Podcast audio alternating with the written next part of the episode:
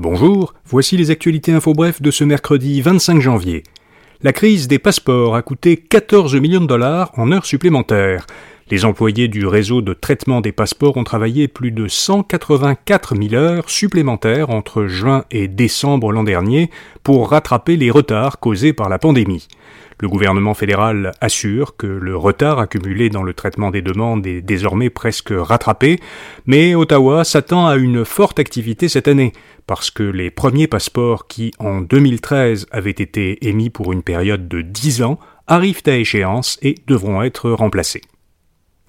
L'économie va ralentir considérablement cette année, c'est ce qu'ont dit hier trois économistes au gouvernement Trudeau, réunis pour une retraite avant la rentrée parlementaire. Selon les trois experts, la situation économique va avoir un impact sur le taux de chômage, les taux d'intérêt, l'inflation et les revenus du gouvernement. Lundi, un rapport du Conseil canadien des affaires a estimé que les prévisions budgétaires présentées cet automne dans la mise à jour économique du gouvernement fédéral étaient basées sur des hypothèses optimistes qui ont peu de chances de se réaliser. François Legault a rencontré le chef du Parti québécois, Paul Saint-Pierre Plamondon. Le chef péquiste a présenté huit propositions à François Legault, dont un plan d'urgence pour protéger le français, une taxe sur les superprofits des pétrolières, une aide d'urgence au transport collectif et une hausse du salaire minimum à 18 dollars avant la fin de son second mandat.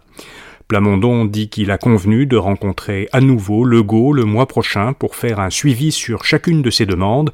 Le chef du PQ veut s'assurer que les rencontres du Premier ministre avec les quatre chefs de l'opposition sont, dit Plamondon, plus qu'un exercice de relations publiques.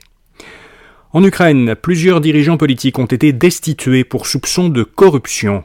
Le gouvernement ukrainien a annoncé que les gouverneurs de cinq régions, ainsi que quatre vice-ministres, dont celui de la Défense, ont été démis de leurs fonctions parce qu'ils sont visés par des accusations de corruption.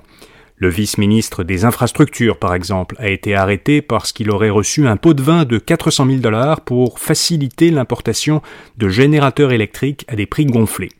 Le président Volodymyr Zelensky a assuré que les responsables ukrainiens coupables de corruption seront emprisonnés.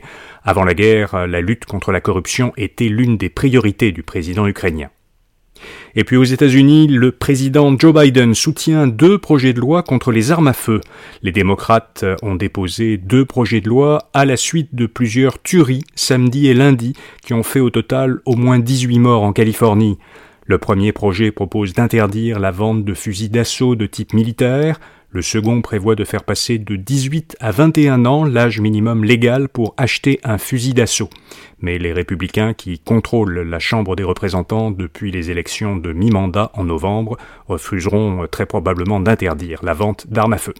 Voilà, vous savez l'essentiel. Pour les nouvelles économiques et financières, écoutez notre autre balado, InfoBref Affaires, ou allez à infobref.com pour voir notre infolettre d'aujourd'hui. À demain pour d'autres actualités InfoBref. Bonne journée.